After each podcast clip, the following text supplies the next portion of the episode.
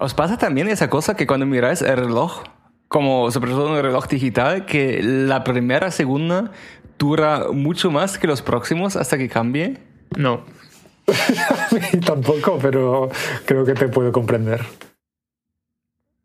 Es que me parece a veces cuando... no sé si es una cosa común, nunca he hablado con alguien sobre eso.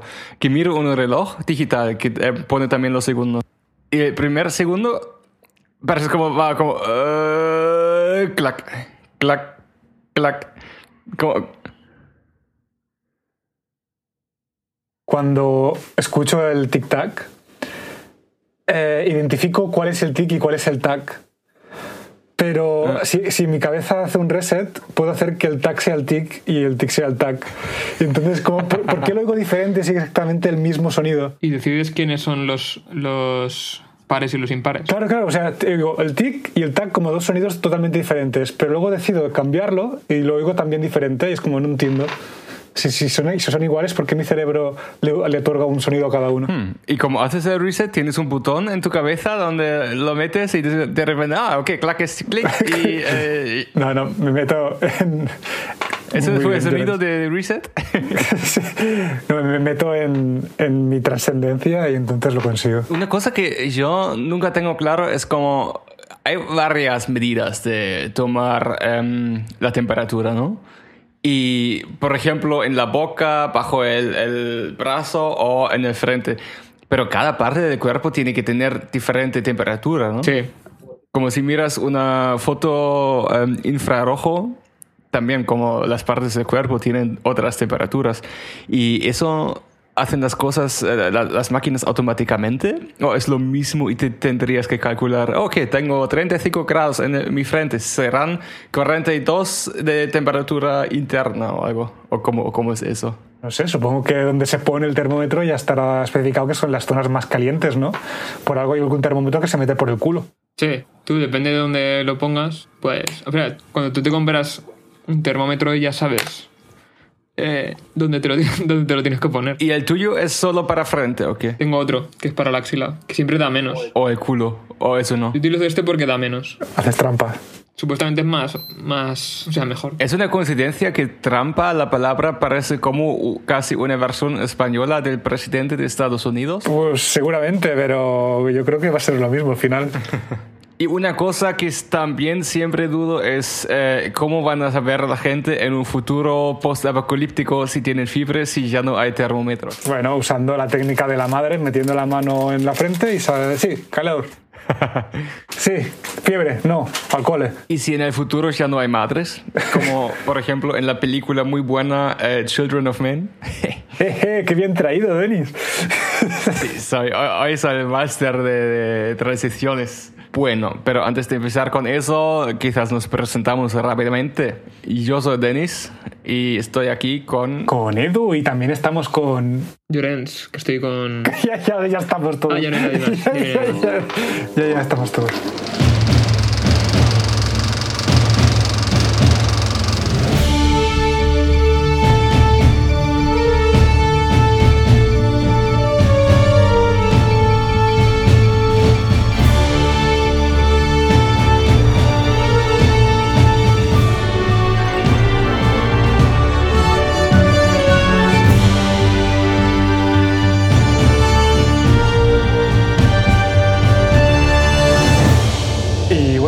Según, según nos contaste, Llorens, ¿ha sido hace poco algo del clima o algo así? ¿O cómo iba eso? Sí, eh, precisamente hace la semana pasada fue el Día Mundial del Ahorro de Energía y aprovechando que hubo temática energética. Y por eso ahora tienes más eh, energía térmica que nosotros. No, ahora mismo estoy igual, ahora mismo estoy igual. Bueno, mejor. Eso fue la semana pasada. Igualmente nosotros tres en medio estamos un tercio positivo a coronavirus.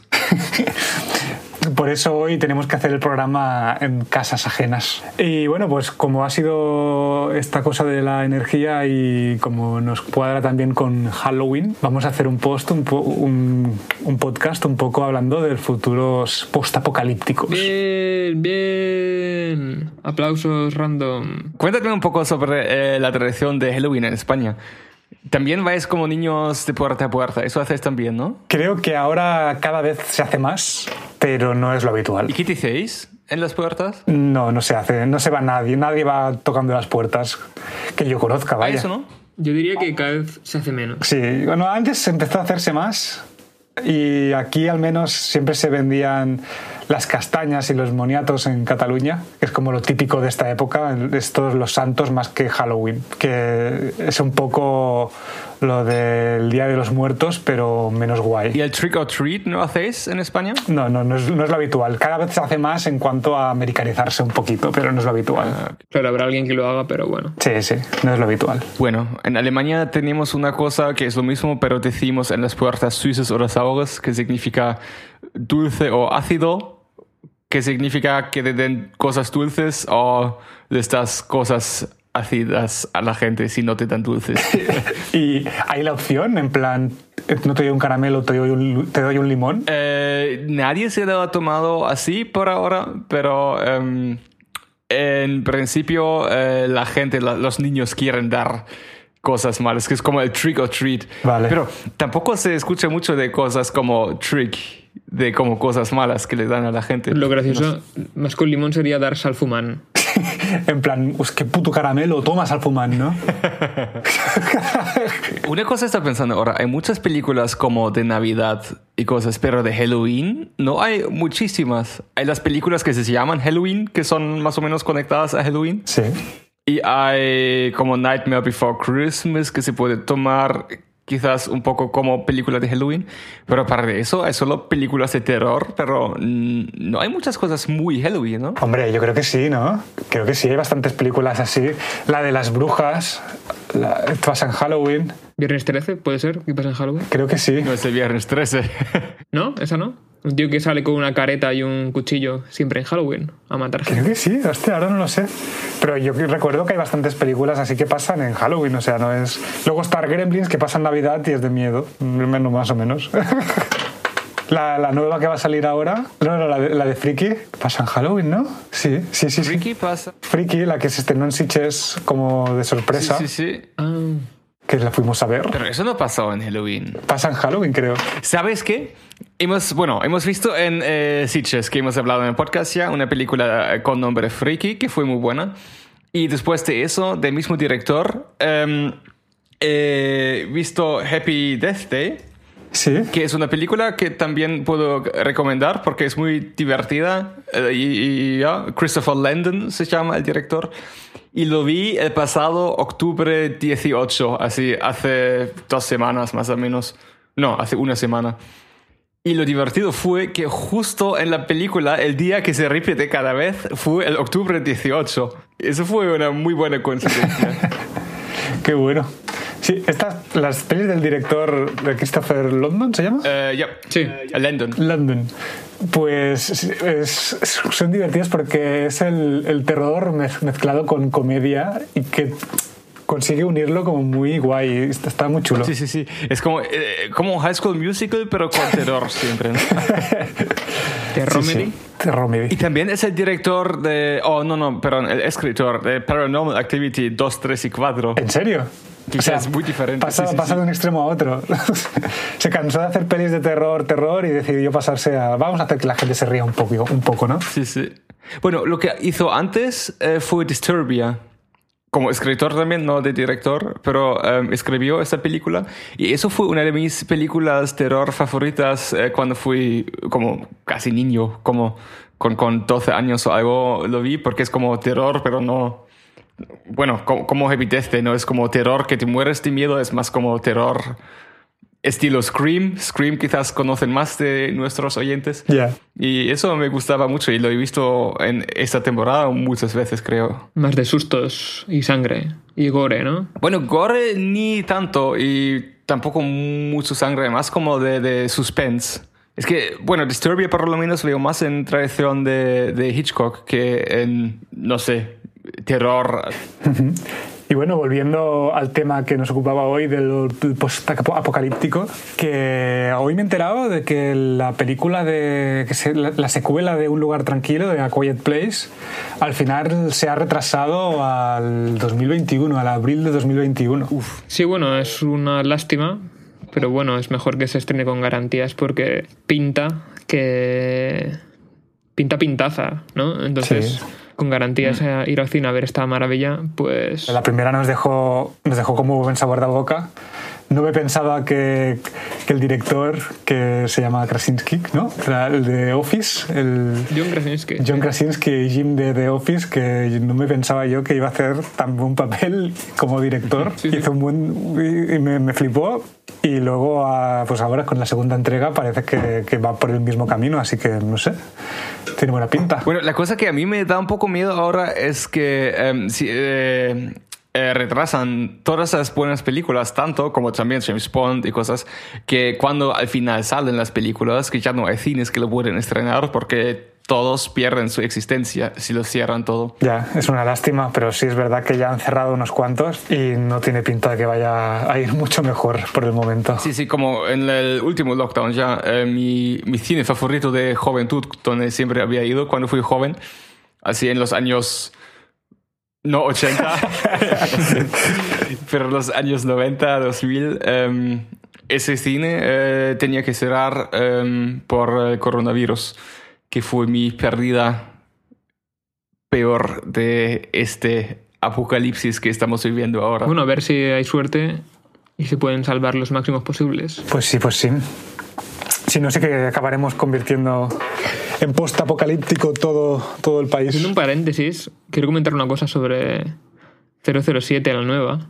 Y es que ha estado a punto de estrenarse en plataformas en Estados Unidos, pero no ha pasado porque la productora pedía 600 millones de dólares a la plataforma eh, que la hubiese tenido que emitir. Al final, como ya has sabido, abril de 2021, 007 eh, en pantalla. Muy bien. Que viva la pantalla los cines. y no los estrenos online. Los cines. Mejor, mejor. Vamos a votar por eso. Bueno, pues a ver si hay suerte y va todo bien, porque tal y como vamos, se avecina un apocalipsis, que el apocalipsis eh, nos lleva a un post-apocalipsis, que eso nos lleva a pensar en películas post-apocalípticas. Y tenemos que saber diferenciar dos tipos de post-apocalipsis y cuál nos gustaría más. Un post-apocalipsis más social, que sea por disturbios sociales, hambrunas, etcétera, etcétera. ¿O preferís un apocalipsis más que venga una super enfermedad súper rara, hayan zombies, vengan extraterrestres, vengan monstruos de los bosques, ¿Qué preferís? Yo prefiero Alien. Yo. ok.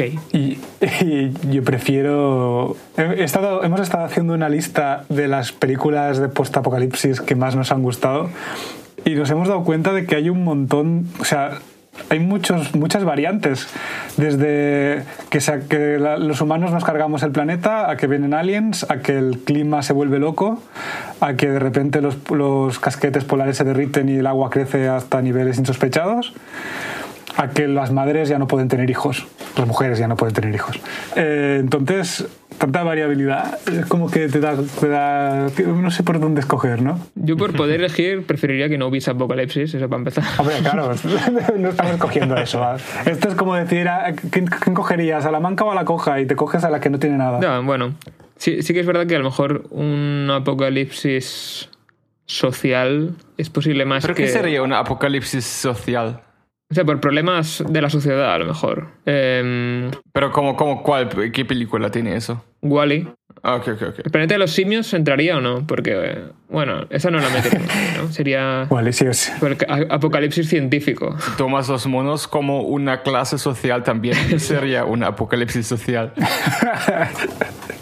Sí, sí, bueno, realmente se, se, revelan, ¿no? Así que sí que es social, sí. ¿Y Mad Max? Mad Max sería social, no, no más que social. Sí, sí, bueno, en, la, en las viejas, las antiguas, las primeras, sí que, sí que lo cuentan más o menos, que es que ha habido muchas guerras y se han, la humanidad se ha destruido a sí misma y entonces el bien más preciado es el, el diésel, es la, la gasolina y, y, lo, y curiosamente lo que adoran sigue siendo lo que los ha destruido, por eso van en coches y todo el, el rollo de este con, con diésel y gasolina todo el rato. Ah, que, que, bueno, entonces sí es social. Que por cierto, eh, yo no, no, había escuchado alguna cosa, pero nunca me había parado a, a, ver demasiado de la peli de Waterworld, que viene a ser un Mad Max en el agua. ¿La habéis visto esta? Sí. O sea, me, me he enterado de cómo fue el rodaje y al parecer está considerado una de las pelis con el rodaje más mierdoso de la historia del cine. ¿Por qué? ¿Qué ha pasado? Sí, sí, al parecer Kevin Costner en su época era Dios y Hollywood apostó por él a saco. Dijo, sí, Kevin Costner, te vamos a dar todo el dinero que necesites. Vamos a grabar una peli que pasa todo en decorados construidos que los tenemos que llevar cada día a la mitad del mar donde no se vea la costa con no sé cuánta gente de equipo y que claro, no hay ni lavabos ni hay nada y, y todo el mundo flotando allí en el mar con Kevin Costner casi de director al final, porque el director que ahí iba renunció porque se estaba, estaba cansado de todo el jaleo que había. Y eso, y como que fue todo un percal bastante gordo, que se gastaron una millonada tremenda y no recaudaron ni la mitad, y que fue uno de los fiascos más gordos de Hollywood, al parecer. Pero me parece curioso. Además, creo que el estudio decidió ahorrar en la persona que se encarga de saber el clima y les pillaron dos huracanes que destrozaron el decorado por completo dos veces. Joder. Pero, ¿has dicho dónde? ¿Has dicho el país donde fue grabado? Se grabó en Hawái. Ah, pues. Sí, sí. Ah. Se grabó en Hawái y fue un, bueno, fue un chasco. Bueno, en Hawái menos mal que solo fue en huracanes y no volcanes. Ya, eso sí. Pero también, todo, igualmente estaban en medio del mar, así que tampoco... ¿Y qué, qué preferíais entonces? Eh, ¿Waterworld, donde todo es agua, o eh, Mad Max, donde todo es desierto? Hombre, yo sinceramente preferiría un rollo más Mad Max, que, que, puedes irte a donde quieras si tienes coche, más o menos. Pero tú no tienes ni carnet, Edu. No tienes bueno, ni ya, carnet. eso, eso, es verdad. Creo que los que están en Mad Max ninguno tiene carnet, pero bueno. bueno, o comen la gente que no tiene carnet. Eso es verdad. sí, sí. Yo creo que sería de los que se enchufan el, el aerosol en la boca. Bueno, ¿y cómo es la cosa de uh, Book of Eli? Es, no, no es un poco como Mad Max, pero en vez de que la gente quiere gasolina, todos quieren la Biblia y ya está. Sí, algo así. La historia va en torno de que los libros han desaparecido y eso ha provocado que el mundo ya sea un postapocalíptico porque nadie sabe leer. Bueno, creo que es... Ah, verdad, fue en todos los libros. Sí, sí, todos los libros han desaparecido y aparece este tío con un libro que al final se sabe que es la, libra, la Biblia. Y entonces todo el mundo quiere ese libro, quiere mat matan por él, porque el conocimiento y la religión da poder. Ah. Bueno, ya está hecho, pero aviso por si acaso, spoiler alert. bueno, es un spoiler, no es, no es tan, tan grave ese, porque creo que lo está, está leyendo la Biblia todo el rato, desde el principio de la peli. Y este tío que es eh, Denzel Washington haciendo de Denzel Washington. Eh, bueno, como en todas sus pelis. Con sus pistolitas, etcétera, etcétera. Y el spoiler eh, total sería que al final descubren que él eh, es ciego y tiene la única eh, Biblia, pero en letras de ciegos y igual lo pierde, pero lo ha memorizado todo y lo puede decir todo de su mente a alguien que lo escribe y después se muere. Joder, spoiler, spoiler. o sea, Ese fue no, spoiler. Pero no lo vas a decir para no hacer spoiler. Claro, claro, suerte que, es, que hemos dicho spoiler y a la gente le ha dado tiempo de parar el vídeo y dejar de escuchar. Es que hay, hay, hay, algunas cosas que no se puede decir, como por ejemplo que Luke Skywalker es el hijo de Darth Vader o que eh, Bruce Willis ya está muerto siempre y esas cosas. Ver, eso, no se puede eso no decir. se puede eso. decir, vaya cara. Y que Soylent Green is people, tampoco se lo puede decir, pero eso ya hemos dicho, creo, quizás. Me hace, me hace mucha gracia la, cuando en un programa como en este alguien dice spoiler alert y, y le da igual, o sea, voy a decir un spoiler, spoiler y lo dices tal igual, o sea, no te da tiempo ni a parar nada, ni... Quien avisa no es traidor, yo te lo he dicho, pero ahí te lo, te lo he metido. creo que igual hay una, eh, como, como se dice, un tiempo de seguridad después de cual siempre se puede hablar sobre todos los spoilers. Y na nadie dice hoy en día, ok, spoiler alert, Darth Vader es el padre de Luke Skywalker. Nadie lo dice, Ya, ya. eso es un spoiler enorme, pero ya es como... Que ya, ya se sabe. ya se sabe, claro. sí, es common knowledge. Sí, sí. Es más famosa la frase Luke, soy, yo soy tu padre que la película como tal. Así que, Que, que en realidad no dice eso. o sea, en la versión original, No, no, pero eso es, es lo del Mandela Effect, que no dice Luke, yo soy tu padre. ¿qué pasa? En, Dice, no, yo soy tu padre. Pero todo el mundo se cree que dice Luke por el Mandela Effect, que es eso de que todo el mundo se piensa una cosa que no el, es. si- el sistema me ha engañado, Edu. Sí, Y sabéis que en el original, bueno, no en el original, en el rodaje dicho algo como, no, I killed your father. Y nadie del equipo sabía que Darth Vader es el padre. Ah. Y em, creo que solo lo sabían em, el actor de voz y em, George Lucas y quizás el diseñador de sonido o algo así. Así en el premiere, creo que incluso eh, Mark Hamill estaba como sorprendido. ¿Qué? ¿Qué? Eso no puede ser. es divertido. qué bueno. ¿Podría, ¿Podría ser Star Wars un mundo postapocalíptico? Creo que no, no, porque todo pasa en un futuro lejano, pero no ha habido, o sea, no ha sido, no viven en un sitio postapocalíptico. Si nos basamos en las historias de Isaac Asimov, ese- esos mundos que tiene él donde los terrestres han conquistado hasta 1500 planetas, podríamos decir que podría ser. ¿Por qué no? Ahí lo dejamos. Los humanos no han dominado toda la galaxia, está todo lleno de diferentes razas. Bueno, eh, lo que seguramente es post-apocalíptico es Star Trek, porque según el canon de Star Trek es, eh, sí, es una cosa que creo que ahora mismo, más o menos en los años eh, 2000, había una guerra mundial y la raza humana casi se murió, pero lo han sobrevivido y Star Trek es después de eso, así en teoría es una película o una serie post-apocalíptica. Apocalipsis social, entonces. A mí una de las series postapocalípticas que me ha gustado bastante, o me está gustando porque no me la he terminado, es la que se basa en la película que a su vez se basa en el cómic Snowpiercer, creo que lo he dicho bien, Snowpiercer, que trata de que el mundo ha tenido una era de hielo alucinante y solo sobreviven los pasajeros de un tren. Y hay, es un tren que en la serie al menos tiene mil vagones y cada vagón, y cuando más adelante vas del vagón, más, más, eh, so- más buena calidad social hay. ¿sabes? O sea, los ricos están delante, los pobres están detrás, básicamente. Pero el, el tren va en movimiento durante siempre. Siempre, va dando, va dando la vuelta al mundo. Es un- va, va rompiendo el hielo de las vías y va dando la vuelta al mundo con, con sus mil vagones. Y la verdad es que está muy interesante. El concepto es muy chulo. ¿En qué plataforma lo podemos ver, Edu? En Netflix, si no me equivoco. Estoy buscando y me lo apuntaré to my list. Y la película es del director que hizo también em, la película que ganó el primer Oscar no americano o algo así, de, de Corea. ¿Cómo se llama? Ah, Pues no sabía decirte ahora. Te puedo decir que la peli a mí personalmente no me gustó tanto como me está gustando la, la serie. Ah, ok, ok. Es que a mí tampoco la peli, bueno, fue interesante, Sí, pero sí. había muchas cosas que fue como ya lo había antes o fue un poco Sí, plot hole, así no muy o sea, la, la peli creo que se moderó demasiado y porque era un, un tren grande, pero no era de mil vagones ni mucho menos, ¿sabes? Y entonces era como que el- la, la trama va de ir de la cola del tren adelante de todo y, y hacer cosas, ¿no? Pero como el tren de la película no es tan largo ni hay tanta diferencia social tan bestia como se ve en la serie, tampoco es tan chula. Y la peli está dirigida por Bong Joon-ho, Sí, el de Parásitos. que siempre... ¿Tiene alguien ruidoso en el fondo? Sí, ahora? creo que son mis vecinos. Ah, hola vecinos, sí, creo que que ahora están... tienen que papel quieren- especial en el podcast. Quieren participar también. ¿Y sabéis cuál es una película post-apocalíptica que a mí me gusta mucho? Wally. Esas son, son te- teorías conspiranoicas ya, ¿eh? Vamos a ver aquí un debate como un melón. Como, ah, como cuando abres un melón, haremos aquí debate. Cuéntanos, Denis, ¿por qué Aladdin es una peli postapocalíptica? Bueno, aparentemente alguna gente tenía la idea que es post-apocalíptica porque Robin Williams, el eh, actor del Chini, del, del fantasma azul, Qué genio. en algún momento dice algo, hey, eso parece como la moda del siglo III o algo así, pero en otro momento dice que estaba dentro de la lámpara por eh, unos 10.000 de años, por cual cosa la gente dice que no puede ser, que sabe lo que pasa en el año 300.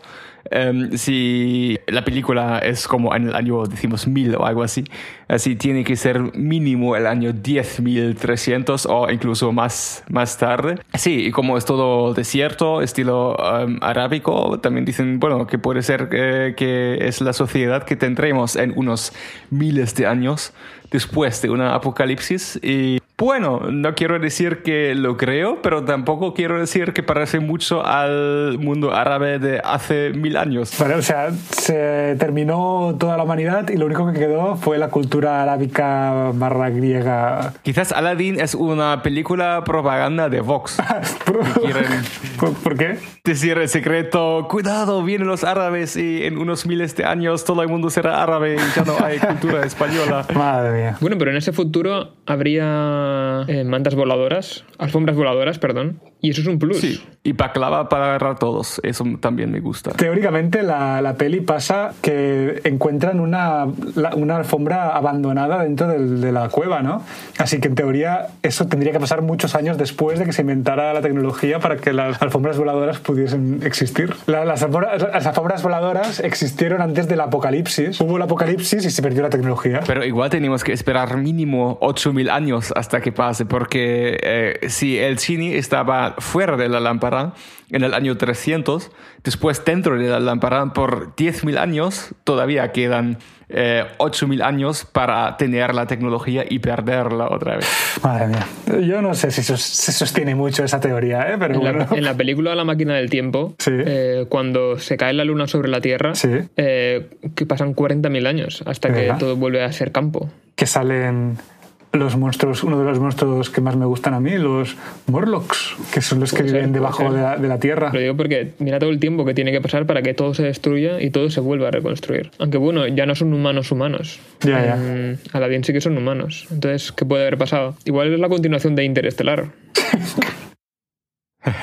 la gente que se ha quedado en la Tierra. O Planeta de Simios, que también pasa en muchos, muchos años. Sí. Ay, ay, puede ser, puede ser como, como se cierra el círculo, ¿no? Que es que los simios arrasan con, con los humanos y luego llega un momento que los simios hacen experimentos con los humanos, se vuelven listos y hacen lo contrario. Oh, y crean el mundo estilo árabe y hay un simio o un, un mono que queda que es el mono de Aladdin. Y ya tenemos. Estamos, creando la, teoría que lo junta todo, ¿no? Como la, la teoría de Disney que dicen que, que todas las películas están interconectadas. Sí, sí, Sí, del mismo universo. Pues yo voy más allá y digo que todas las películas que existen en la historia son del mismo universo. Todas, todas. Todas. Está bien. Incluso Sharknado. Esa, Claro. esa- esa es la más segura de todas. Claro, claro. Esa, esa- esa ha pasado de verdad, es un documental. Eso es documental. Bueno, ¿y qué, qué- ¿a vosotros os gustaría una apocalipsis de zombies o no? Hombre, yo no soy muy fan porque yo soy de los que piensan cuando está viendo una película, ah, yo estaría ahí con los machetes matando zombies y tal, pero luego mirando mi, mi condición física, digo, yo sería el, realista. primer- el- el primero que estaría corriendo detrás del protagonista convertido en zombie. Pero ¿sabes por qué? Porque no tienes carnet de coche y no puedes conducir en un Hammer matando zombies Es ahí verdad, dentro. es verdad, será por eso. Correcto, correcto. Y es que se puede elegir el tipo de zombie. Es que también depende. Porque hay zombies más agresivos, el zombie tonto, el zombie lento, el zombie que corre súper rápido. No, no, no, a ver, ahora ya todas las pelis de zombies son el zombie dopado, el zombie que, que va con demasiada cocaína en el cuerpo. Que encima son rápidos. El zombie. El zombie rollo apocalipsis. eh, no. Soy leyenda. no, no, no, no, no. Bueno, también, pero me refería al que hacen como tsunamis de zombies. Ah, Guerra Mundial Z. Esa, esa. Que, que ya, ya les da igual todo. Sí, sí, sí. Eh, ese- esa me gustaba mucho y la gente, a, a la gente no le gustaba, pero a mí me gustaba sobre todo porque fue una de las pocas películas en cual había como el tercer acto sin CGI extravagante cosas, pero fue como el acto más pequeño y más íntimo en una película tan cara que me gustaba mucho y es una pena que no hicieron la parte 2. Y si no me equivoco, Era la, no era el, el, final definitivo ese. Creo que se rodó o se estaba escrito un final donde era más así como tú dices, de matar zombies y salir todos victoriosos y ganando. Pero al final se cambió y se dejó este. Fue en Rusia, creo. Y ya han grabado cositas que se puede ver en partes en el final, en un montaje de cómo ha sido el apocalipsis en todo el mundo. Así ponen cositas y... Em, pero no lo han usado así en, el, en la película final, que a mí me gustaba mucho. Una cosa buena es que, está grabada con, más tirando a teleobjetivos y le da un rollo así como medio una visión más, tirando a documental. No, no, no, te quiere ir a la espectacularidad, sino te busca más el como la emoción de tú ver algo terrorífico, que es unos zombies viniendo por ti. No sé, yo creo que esa característica es algo que puede ser un plus, porque si lo llevas más a ese terreno, al que buscar la, la espectacularidad de simplemente que te persiga un zombie y cortarle la cabeza, bueno, pues un más uno. Pero a ver, es que esto es como la regla número uno del cine, ¿no? Si no hay drama, no hay espectáculo, por mucho montaña rusa que pongas. Bueno, pero hay muchas películas que van a lo que van y ya está. Que ya, que ya, pero después se ve en la cuando la ves si la disfrutas más o no. Bueno, después hay películas como eh, la nueva serie de Star Trek en que hay solo drama y en vez de tener buena serie vemos solo la protagonista llorando por tres temporadas, pero eso es un tema para otro capítulo de Palomitas con vino. Creo que en el siguiente capítulo mejor ya dejaremos a Denis hablar todo el rato hablar sobre cómo, cómo le encanta Star Trek, sobre todo las últimas temporadas. Yo, haría todos los capítulos que hagamos, que el final sea, y en el próximo capítulo hablaremos de Star Trek, pero nunca hablamos de Star Trek. Y el próximo día el próximo día la sección de Dennis hablando sobre Star Trek. Bueno, y ya hemos perdido a Edu porque quizás algunos zombies han entrado a su habitación y le comieron. Ah, no, no lo creo porque zombies... Ah, no, espera. ¿De dónde viene la cosa que zombies solo quieren comer cerebros? Es que es una cosa como estereotípica, pero no he visto ningún zombie que quería comer cerebros, creo. Sí, todos van al cerebro. En, en la película de El adolescente zombie, ahí comen cerebros. Ah, ok, eso no he visto. Pero en las películas típicas como The Walking Dead, bueno, siempre digo película y después eh, digo una serie. Pero bueno, como en Walking Dead o 28 días, 28 Days Later, y esas cosas, solo comen personas y no cerebro.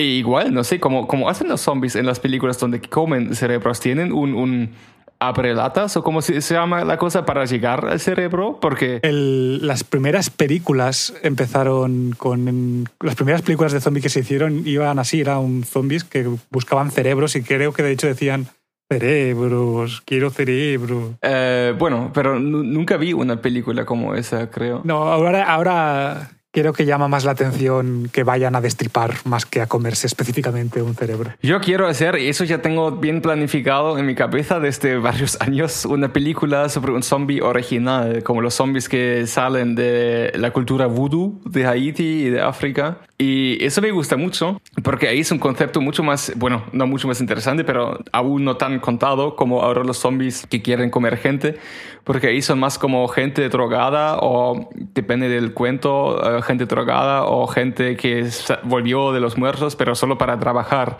en el campo o cosas así. Y son, sí, como zombies, pero no quieren comer gente, así, solo son como muñecas vivas, muertas, humanas, que a mí me parece un concepto bastante interesante y es un poco parecido al, bueno, de cosas modernas, eh, más el... Em, ¿cómo se llama? Swiss Army Man con Daniel Radcliffe como un cuerpo muerto y eso es más zombie original que cualquier película zombie que salió en los últimos 40 años, por lo menos. Bueno, pues eh, podríamos, podrías hacer una peli que sea un zombie original que viaja a la sociedad de ahora, con los zombies de ahora, y que se siente desplazado y solo porque no encaja, porque todos comen tripas y él solo...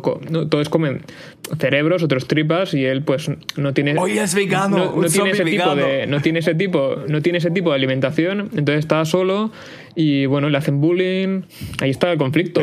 que me sé un chiste de zombies. Es, un chiste de zombies. es un, es un zombie vegano que solo come palmas de las manos y plantas de los pies. ya está, podemos seguir. Muy bien. Muchas gracias por ese valor añadido, Edu. Bueno, creo que ya hemos hablado muchas cosas sobre cómo acabará el mundo en algunas películas, pero lo que acaba ahora pronto creo que ya será ese podcast capítulo. Oh, me encanta cómo unes las cosas. De... Muy bien.